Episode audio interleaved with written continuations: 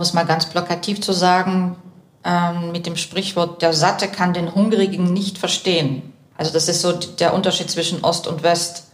Äh, wenn man in Freiheit, Demokratie und Wohlstand von klein auf aufgewachsen ist, dann hat man Schwierigkeiten, die Menschen zu verstehen, tatsächlich, die das alles nicht hatten von Geburt an.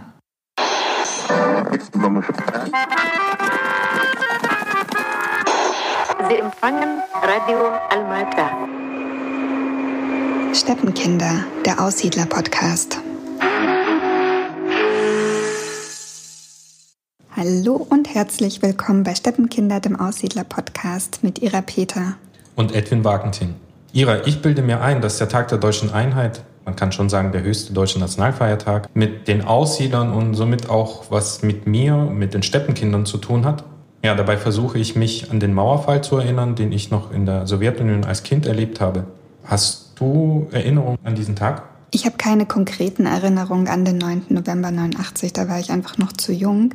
Aber ich bilde mir ein, dass ich so diffuse Erinnerungen daran habe, dass auf jeden Fall der Fernseher lief und ich habe so Bilder von unserem Wohnzimmer vor meinem geistigen Auge und dass da irgendetwas Aufregendes mhm. vor sich ging. Und ich habe kürzlich meine Mutter gefragt, ob sie dann konkrete Erinnerungen daran hat und sie meinte, ja, sie erinnert sich schon daran, dass darüber berichtet wurde im Fernsehen, aber natürlich sehr lückenhaft, also so richtig darüber erzählt wurde jetzt nicht, was in Berlin im November 89 passierte. Mhm. Wie war das bei dir? Ja, ich kann mich auch daran erinnern. Und zwar, ähm, ich glaube, die Sendung, die Nachrichtensendung hieß Vremia im zentralen sowjetischen Fernsehen. Und mich hat es in gewisser Weise auch ein bisschen, ja, mit Sorge erwischt. In dieser Zeit, das war ja so die zerfallene Sowjetunion und überall Unruheherde. In Bergkarabach tobte der Krieg. In den baltischen Staaten gab es auch verschiedene Ereignisse, die äh, im sowjetischen Fernsehen dann natürlich auch als Krisen dargestellt wurden. Und in Berlin, in der DDR passierte auch irgendwas dessen Ausgang man ja auch noch nicht vorhersehen konnte. Insofern ja, kein unbedingt so ein positives Gefühl. Aber gut, ich war Kind, ich konnte es vielleicht noch nicht so einordnen. Ich glaube, die Tragweite des Tages war damals den meisten Menschen nicht so richtig bewusst. Aber Tatsache ist, dass meine Eltern kurz darauf den Ausreiseantrag gestellt haben und wir dann zusammen mit der großen Ausreisewelle 1992 nach Deutschland ausgesiedelt sind. Bei dir war das zwei Jahre später, richtig? Ja, ähm, das war 1994. Ich glaube, es ist schon interessant, diese zwei Ereignisse oder diese zwei Prozesse der Wiedervereinigung, die ja mit dem Mauerfall begonnen hatte, und die Aussiedlung der Russlanddeutschen, die haben miteinander etwas zu tun. Es sind die gleichen historischen Voraussetzungen gewesen.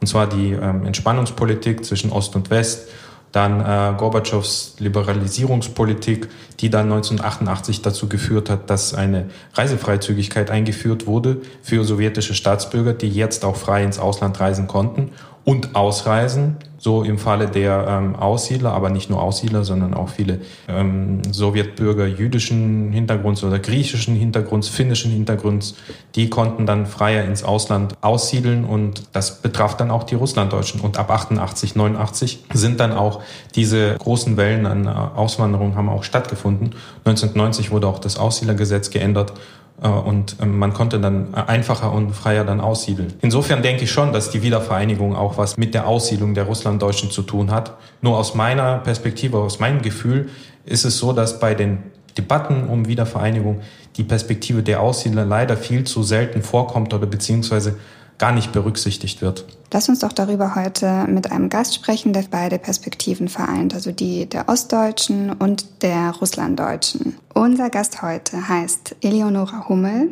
Sie ist Autorin der Romane Fische von Berlin, Venus im Fenster oder auch ihres neuesten Werks Die Wandelbahn. Was wahrscheinlich einige aber nicht wissen, ist, dass sie bereits vor der Wiedervereinigung in Dresden lebte und bis heute in Dresden lebt Geboren wurde sie aber genauso wie Ira in Nordkasachstan. Herzlich willkommen. Herzlich willkommen auch von mir, lieber Eleonora. Und du bist ein richtiges Steppenkind. Also du kommst aus Ternagrat. Das ist die heutige Hauptstadt Kasachstans. Und äh, somit wurden wir in derselben Stadt geboren.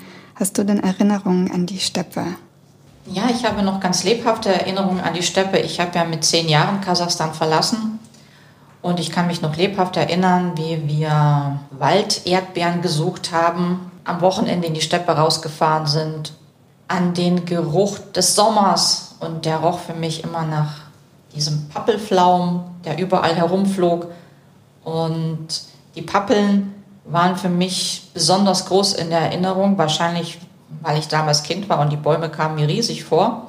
Also es wuchsen ja keine Bäume in der Steppe. Es war sehr flach alles und sobald man bisschen aus der Stadt herausfuhr, war es auch sehr windig. Du bist ja mit deiner Familie dann 1982 in die DDR. Wie kam es dazu? Das ist ja recht außergewöhnlich. Nun, äh, die DDR war natürlich nicht unser erstes Ziel, sondern mehr eine Notlösung. Also meine Eltern wollten schon ab Ende der 50er Jahre hm, in die Bundesrepublik ausreisen, aber alle Ausreiseanträge wurden abgelehnt mit der Begründung, wir hätten keine Verwandtschaft ersten Grades. Insofern ist eine Familienzusammenführung nicht möglich.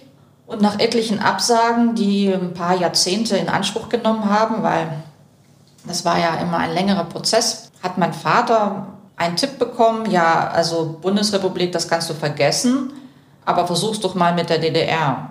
Also wenn du willst, dass deine Kinder Deutsch lernen, dann wäre das doch auch eine Lösung.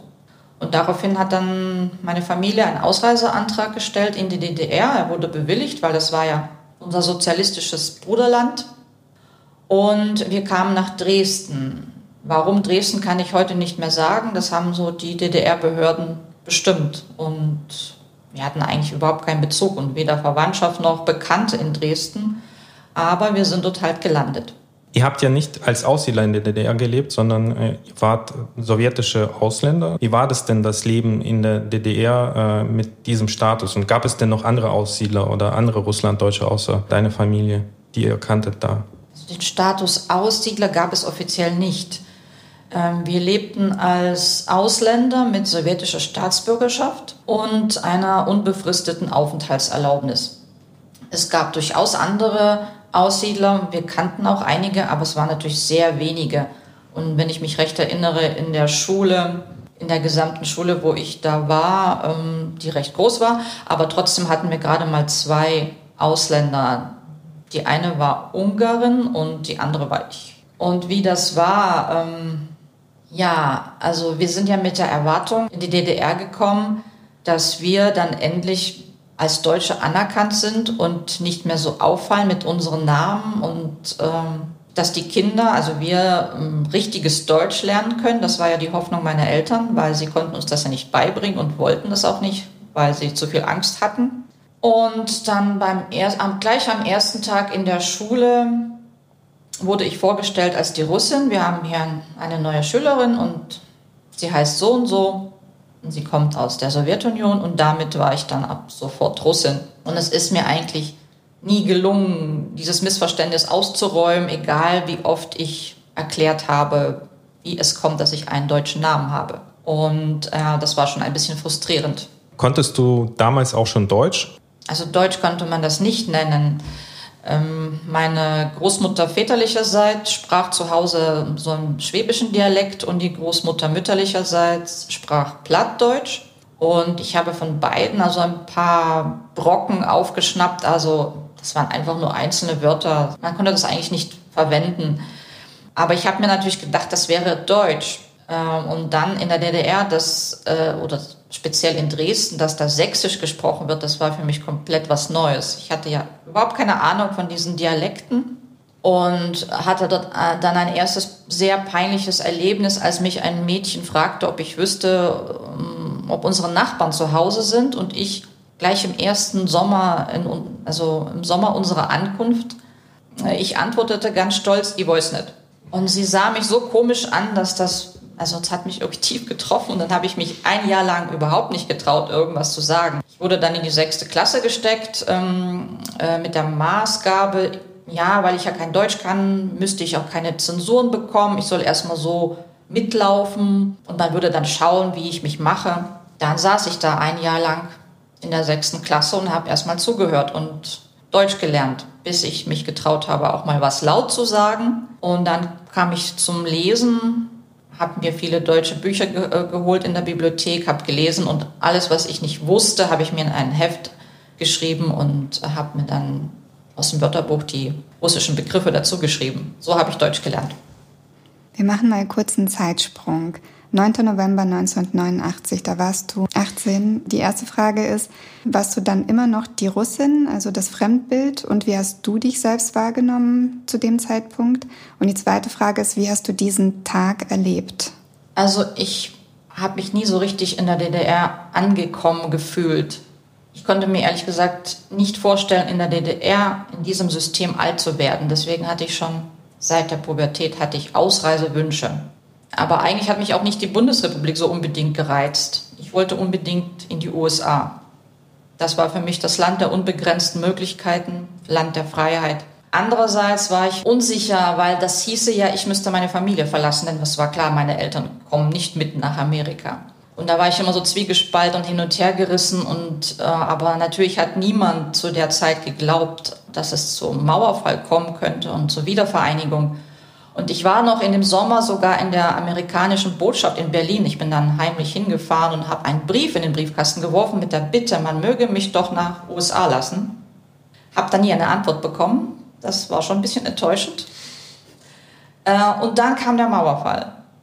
Was ich an dem Tag genau gemacht habe, kann ich mich jetzt nicht so erinnern. Also ich glaube, ich war ganz normal zu Hause. Aber das war für mich natürlich so ein Moment, dass sich ein ganz großer Wunsch erfüllt und dass plötzlich dieser, dieser Zwiespalt, ich müsste ja eigentlich das Land verlassen, dass er plötzlich aufgehoben war, weil Freiheit und Demokratie zu mir gekommen sind und ich musste nicht irgendwo hinfahren, um das zu erreichen. Das war ein ganz großartiges Gefühl für mich. Ja, danach kam ja ähm, Helmut Kohl ähm, in den Osten und hat diese Rede gehalten mit den blühenden Landschaften also ich finde das ähm, ehrlich gesagt so im Rückblick ziemlich ungerecht, wenn heute gesagt wird, ja, der hätte ja zu viel versprochen und was hat er da geredet. Wenn ich mir Fotobände anschaue, wie Dresden vor der Wende aussah und wenn man jetzt durch die Stadt geht, also wenn das keine blühenden Landschaften sind, dann weiß ich auch nicht. Vor der Wende hattet ihr ja nur die sowjetische Staatsbürgerschaft oder du hattest die sowjetische Staatsbürgerschaft, wie du es uns erzählt hast. Aber wie ist es denn weitergegangen? Also bist du jetzt dann eine deutsche Staatsbürgerin und wie, wie kam es dann dazu? Ja, die Sowjetunion hat es ja ihren Bürgern nicht besonders einfach gemacht, die Staatsbürgerschaft abzulegen. Man musste ja Antrag stellen, man musste relativ viel Geld bezahlen und deswegen haben wir das immer weiter hinausgezögert.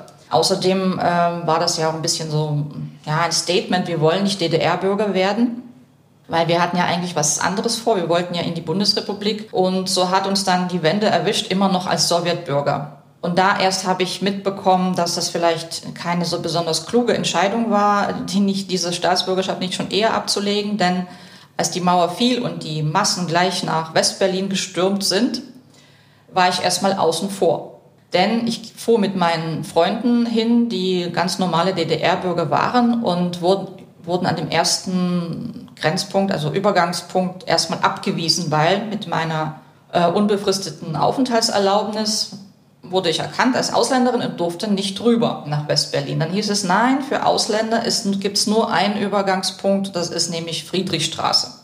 Da musste ich mich von meinen Freunden trennen. Wir mussten uns dann irgendwie wieder verabreden. Ich musste zur Friedrichstraße fahren. Dort aber hatte ich Glück und man hat mich tatsächlich durchgelassen. Und endlich war ich in Westberlin. Dann war das Problem mit dem Begrüßungsgeld. Alle meine DDR-Freunde konnten das ganz leicht an jeder Ecke abholen. Und ich wurde überall abgewiesen, nein, Sie sind Ausländerin, Sie, es gibt da nur eine Stelle, wo an solche wie Sie diese 100 D-Mark ausgezahlt werden. Da musste ich wieder ganz anders hin. Aber ich habe es bekommen. Aber da war mir irgendwie bewusst geworden, ja, irgendwie bist du immer noch Außenseiterin und vielleicht wäre es doch ganz gut, endlich die Staatsbürgerschaft von dem Land anzunehmen, wo man lebt. Und dann habe ich das äh, in die Wege geleitet, habe einen Antrag auf Austritt aus der sowjetischen Staatsbürgerschaft gestellt, denn das war die Voraussetzung um für die deutsche Staatsangehörigkeit. Also meine Eltern haben das zum Beispiel nicht gemacht, die haben das einfach ausgesessen, bis die Sowjetunion zusammengestürzt ist, sind sie automatisch ausgetreten. Ich musste noch dafür viel Geld bezahlen. Du bist nach der Wende in Dresden geblieben, lebst da immer noch. Das heißt, den größten Teil deines Lebens hast du in dieser Stadt verbracht. Würdest du dich heute als Ostdeutsche bezeichnen oder als Russlanddeutsche, als Deutsche, als Kasachstandeutsche? Wie bezeichnest du dich? Also als Ostdeutsche würde ich mich vielleicht nicht bezeichnen, weil ich bin es einfach nicht. Also wir haben da auch eine zu unterschiedliche Geschichte.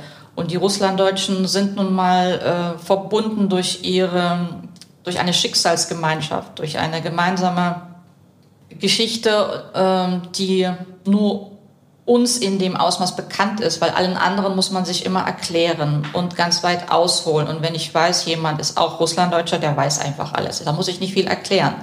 Und da entsteht sofort eine Verbundenheit. Das habe ich nicht gegenüber Ostdeutschen, weil wir haben eine unterschiedliche Geschichte. Aber um zu erklären, wer ich denn eigentlich bin für Außenstehende, dann ist es vielleicht am einfachsten zu sagen, tatsächlich, ich bin Russlanddeutsche, weil mit diesem Begriff, vielleicht wissen die meisten nicht, was genau das ist, aber man hat den Begriff schon mal gehört und weiß, aha, die Ecke da draußen, oh, das hilft schon mal in der Kommunikation. Und wie wirst du von den anderen wahrgenommen? Ja, also ich habe das Gefühl, dass man so als einheimische, ganz normale Bundesbürgerin immer noch nicht anerkannt wird. Weil für viele ist es irgendwie unvorstellbar, dass jemand, der im Ausland geboren ist, sich als Deutscher bezeichnet. Da ist irgendwie so ein, ja, so ein Widerspruch für die meisten in der Wahrnehmung. Wenn ich sage, ja, ich bin in Kasachstan geboren, aber ich habe trotzdem deutsche Wurzeln und man sagt, man fühlt sich als Deutsche, das wollen irgendwie viele nicht so richtig akzeptieren oder hadern damit und fragen nach, ja, wie kann das denn sein? Du bist doch gar nicht hier geboren. Ich weiß nicht, ob man dann immer Lust hat, das immer zu erklären, weil man müsste ja ganz weit ausholen und vor 200 Jahren anfangen. Hm. Dennoch bist du für uns die Expertin für Menschen aus den neuen Bundesländern mit ihrer Vergangenheit und ihrer Geschichte. Du lebst nun mal in Dresden, deine Freunde sind da aufgewachsen und haben diese ostdeutsche Biografie. Aus meiner Sicht gibt es auch viele Gemeinsamkeiten, die Ostdeutsche und die Aussiedler ja auch haben. Also nicht nur Russlanddeutsch, sondern Aussiedler insgesamt aus postsozialistischen Staaten. Wie zum Beispiel äh, das Aufwachsen oder das Leben in einem sozialistischen Regime. Viele Ostdeutsche hatten nach der Wiedervereinigung auch das Gefühl, Bürger zweiter Klasse zu sein. Zumindest ergeben das Umfragen. Bei Russlanddeutschen ist es ja auch ähnlich. Zum Beispiel durch die Umsiedlung nach Deutschland erfuhren sie auch Statusverlust oder auch bestimmte Brüche in ihren beruflichen Biografien. Ja, scheinbar bei diesen allen Menschen ähm, gibt es diese Herausforderung im Integrationsprozess und in der Aufarbeitung der Folgen so aus dieser Erfahrung aus der Transformationszeit. Siehst du das auch so? Also, dass es so ähm, solche Gemeinsamkeiten in dieser Hinsicht gibt zwischen Ostdeutschen und den Russlanddeutschen oder den Aussiedlern insgesamt? Ja, diese Gemeinsamkeiten gibt es durchaus. Die sehe ich zum Beispiel auch in der Erfahrung, in einem totalitären System gelebt zu haben. Um es mal ganz plakativ zu sagen, ähm, mit dem Sprichwort, der Satte kann den Hungrigen nicht verstehen. Also das ist so der Unterschied zwischen Ost und West. Äh, wenn man in Freiheit, Demokratie und Wohlstand von klein auf aufgewachsen ist, dann hat man Schwierigkeiten, die Menschen zu verstehen, tatsächlich, die das alles nicht hatten von Geburt an. Aber ich sehe da auch ein bisschen, also einen Unterschied, weil ich möchte mal mit einem Zitat aus einem Buch von Svetlana Alexievich das sagen, nur ein Sowjetbürger kann einen Sowjetbürger verstehen. Also es ist nochmal eine Abstufung, was ein Sowjetbürger erlebt hat und auch die Russlanddeutschen in der Sowjetunion. Das ist, glaube ich, auch einem Ostdeutschen schwer verständlich zu machen, weil er diese Erfahrung nicht gemacht hat. Ich meine jetzt auch gar nicht, wenn ich sage, satter und hungriger, dass wir da irgendwie gehungert haben oder überhaupt äh, materielle Not gelitten haben. Das ist es nicht. Sondern ich meine damit den Hunger nach Freiheit, nach geistiger Freiheit. Das ist das, was ich zum Beispiel sehr, sehr vermisst habe. Sowohl in der Sowjetunion auch, äh, als auch in der DDR und auch schon als Kind. Das war eine große Belastung für mich auch nach meiner Erfahrung beklagen auch sehr viele Ostdeutsche ein verzerrtes Bild von ihnen in der breiten Öffentlichkeit, also auch diese Selbst- und Fremdwahrnehmung, diese Differenz. Wenn man über die Biografien und die Geschichte der Ostdeutschen spricht, dann fokussiert man sich sehr schnell auf die Stasi. Insofern sehe ich da auch ähm, Analogien zu den Aussiedlern. Wenn über den heutigen Zustand der Aussiedler gesprochen wird, dann auch immer so problemfokussiert. Siehst du das auch? Ja, das ist durchaus der Fall. Und ja, auf die Stasi reduziert ich weiß nicht, ob man das so sagen kann. Natürlich ist das ein ganz großer Schwerpunkt in der Geschichtsverarbeitung oder Rückblick auf diese Zeit. Das war natürlich, hat natürlich den Alltag der Menschen bestimmt. Und ich muss dann immer dran denken, ähm, an diese, an, ja, an diesen Mythos von dem angeblich guten Zusammenhalt in der DDR. Ich weiß nicht, ich habe das nicht so wahrgenommen, weil man konnte ja in diesem System nie sicher sein, ob nicht mein Nachbar, mein Kollege, selbst ein Familienmitglied nicht für die Stasi spitzelt oder ähm, das diese Informationen weitergibt. Insofern, ich kann das irgendwie nicht bestätigen, dass es da einen besonders guten Zusammenhalt gegeben hat. Im Gegenteil, man war sich irgendwie ja nie sicher, ist das mein Freund oder ist es ein Feind? Und bei den Russlanddeutschen, ja, ähm, dass immer nur die Probleme gesehen werden, das ist, glaube ich, vielleicht kann man sagen, nur eine schlechte Nachricht, ist eine gute Nachricht für die Medien. Äh, warum sollten sie etwas Positives berichten oder so diese ja, Sensationsgier? Ja, diese Fremdwahrnehmung der Russlanddeutschen, ähm, die problembehaftet ist, finde ich natürlich auch problematisch. Ich vermisse sehr ein gewisses Verständnis für unsere Geschichte. Also es ist die eine Sache, dass die, unsere Mitbürger zu wenig über uns wissen, ist die eine Sache. Und die andere ist aber auch, dass ich das Gefühl habe, sie sind auch oft nicht bereit, sich mit unserer Geschichte auseinanderzusetzen. Ich will ja gar nicht, dass sie jetzt von A bis Z die komplette Geschichte der Russlanddeutschen auswendig lernen sollen, sondern ich wünsche mir einfach ein bisschen Anerkennung und Verständnis und aus meiner persönlichen Erfahrung, mir hat es einfach geholfen, wenn jemand zugehört hat und dann am Ende gesagt hat, ja tatsächlich, ihr hattet es nicht leicht. Das würde ich mir vielleicht öfters wünschen, dass man einfach anerkennt, ja, das ist eine besondere Geschichte und äh, sie war nicht einfach. Mit deinem Roman trägst du ja dazu bei, dass die Geschichte der Russlanddeutschen bekannter wird. Also unter anderem in deinem letzten Werk, Die Wandelbahn, da stellst du die kulturelle Entfremdung der Russlanddeutschen dar, also beispielsweise durch den Verlust der deutschen Sprache. Und äh, die Protagonisten, das sind Schauspieler des deutschen Theaters in Kasachstan, die versuchen, dieses Problem für sich zu lösen, indem sie nach Deutschland aussiedeln und dort werden sie aber wieder mit dem Gefühl konfrontiert, fremd zu sein. Ist das dieselbe Kälte, die viele Ostdeutsche nach der Wiedervereinigung auch verspürt haben? Also wie ist da deine Erfahrung oder in deinem Umfeld? Also da ich mich ja selbst nicht als Ostdeutsche sehe, hm, kann ich das jetzt nicht mit letzter Sicherheit sagen, wie sich Ostdeutsche nach der Wiedervereinigung gefühlt haben, ob sie diese Kälte gefühlt haben. Auf jeden Fall war das natürlich ein großer Umbruch im Leben der allermeisten Menschen, also vor allen Dingen der älteren Generation, die schon mitten im Leben stand und sich was aufgebaut hat und dann vielleicht durch Arbeitsplatzverlust wieder bei Null anfangen musste. Aber ich glaube nicht, dass die Ostdeutschen genauso wie die Russlanddeutschen gesehen werden. Ich glaube, die Ossis sind mehr in der gesellschaftlichen Wahrnehmung, also in der Wahrnehmung der Westdeutschen vielleicht so arme Verwandte, aber nah dran, denn es hat ja nur eine Grenze sie getrennt und ähm, man konnte auch in den Osten fahren, wenn man wollte, Verwandte besuchen. Die Russlanddeutschen sind etwas ganz anderes ich glaube auch, also wir werden anders wahrgenommen, denn da sind 200 Jahre Abstand, seitdem unsere Vorfahren ausgewandert sind. Sie haben eine komplett andere Geschichte hinter sich. Ähm, nicht nur zeitliche, auch geografische Entfernung. Das ist alles für die Westdeutschen einfach sehr weit weg. Kasachstan, Sibirien. Wenn man davon erzählt, glaube ich, ist das einfach nur ja auch eine gewisse Exotik, wohingegen der Osten ja immer als Nachbar wahrgenommen wurde. Also die DDR meine ich jetzt. Viele Künstler und Autoren aus den neuen Bundesländern, die sich eben mit ihrer Lebenswirklichkeit beschäftigen in ihren Büchern, in ihren Beiträgen, beklagen, dass es äh, im Prinzip ein zentrales Interesse gibt für ihre Themen, das immer verbunden ist mit diesen Problemen, mit Stasi oder Dissidenten und würden sich wünschen, dass die breite Öffentlichkeit auch offener wäre für, ja, für Beiträge über den Alltag oder die Lebenswirklichkeit mit einem gewissen Wahrhaftigkeitsanspruch, also so aus äh, Ihrer Sicht, aus der ostdeutschen Sicht. Gibt es aus deiner Sicht Parallelen ja zu dem, was die russlanddeutschen Autoren machen? Also sind sie sich auch überdrüssig immer nur Stoffe zu schreiben, zu veröffentlichen, die nur diese dramatische Vergangenheit thematisieren? Ja, es, vielleicht ist es ein bisschen anders. Unsere Vergangenheit ist ja nicht so bekannt, wie ich schon festgestellt habe. Und äh, es gibt, glaube ich, viel weniger Literatur von Menschen, die das tatsächlich persönlich erlebt haben.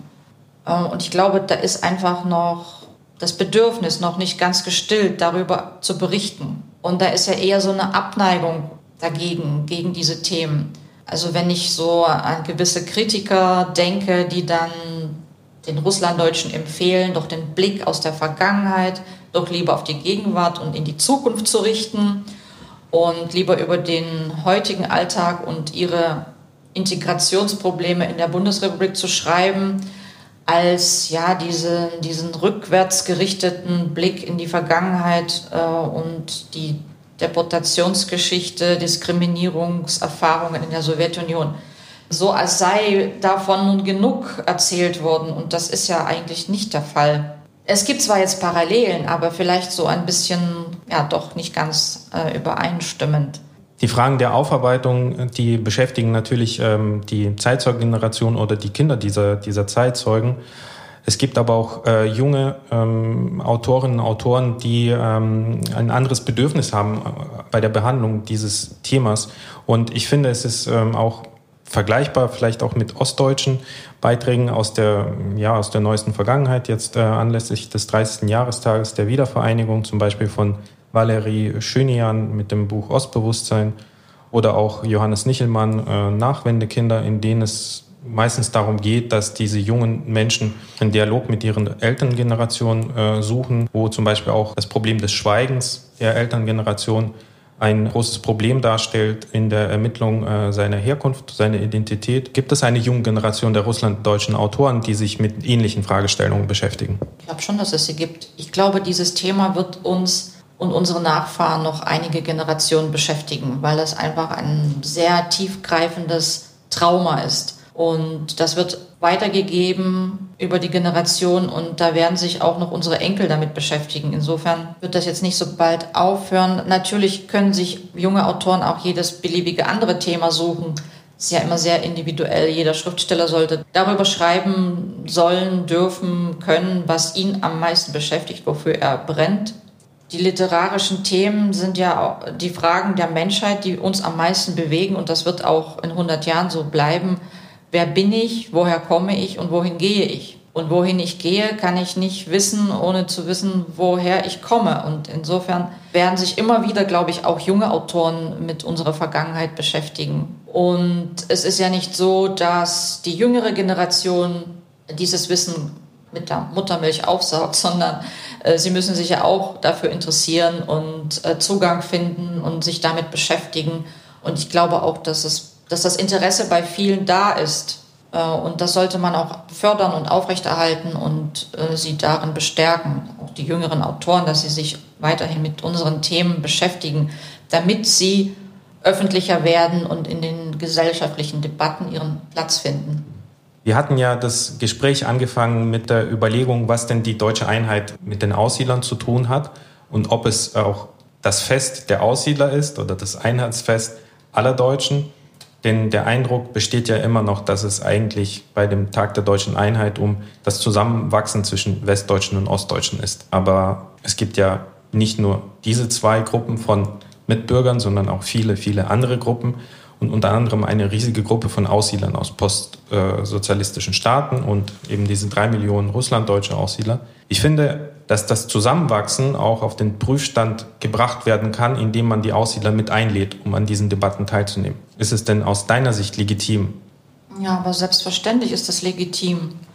Damit sich niemand als Bürger zweiter Klasse fühlen soll, und das wollen wir ja nicht, also es ist unbedingt erforderlich, dass wir unsere Themen mit einbringen ja, es ist ja bekannt, dass Integration keine Einbahnstraße ist. Glaube ich auch, ähm, dass die Mehrheitsgesellschaft etwas davon hätte, wenn wir, wenn sie mehr über uns weiß und das würde ja dem Zusammenleben nur förderlich sein. Das Verständnis füreinander ausbauen. Ja, also ich sehe es immer unter dem Aspekt, dass eben unsere Geschichte so wenig bekannt ist, dass ich alles begrüße, wie wir unsere, äh, unsere Themen in die Öffentlichkeit bringen können da wir ja leider immer noch unterrepräsentiert sind, ähm, würde ich das für sehr unterstützenswert halten. Ich finde, es gibt genug Gemeinsamkeiten, die man äh, auch in einem großen Kontext ansprechen kann. Und äh, insofern ist es wahrscheinlich auch lohnenswert, die Forderung auch von verschiedenen anderen Verbänden, die ich glaube seit zwei Jahren ähm, gestellt wurden, um den Tag der deutschen Einheit auch zu erweitern mit dem Begriff den Tag der deutschen Vielfalt und äh, verschiedene andere Perspektiven auch damit einzubringen. Da bieten eben die Gemeinsamkeiten der äh, Aussiedler und der Ostdeutschen in ihren Bedürfnissen mh, genug äh, Möglichkeiten, es in einen gemeinsamen Rahmen zu bringen. Und aus dem Grunde finde ich, dass wir da auf jeden Fall daran weiterarbeiten sollen, um in diesen Diskursen auch mitzusprechen und mit reinzugehen. Jedenfalls, vielen Dank, dass du heute mit uns dieses Gespräch geführt hast, liebe Eleonora. Und wir wünschen dir weiterhin sehr, sehr viel Erfolg als Autorin. Ja, vielen Dank. Ich danke ebenfalls. Paka. Paka. Das war Steppenkinder, der Aussiedler-Podcast mit Ira Peter und Edwin Wagentin, ein Projekt des Kulturreferats für Russlanddeutsche am Museum für Russlanddeutsche Kulturgeschichte, gefördert von der Beauftragten für Kultur und Medien.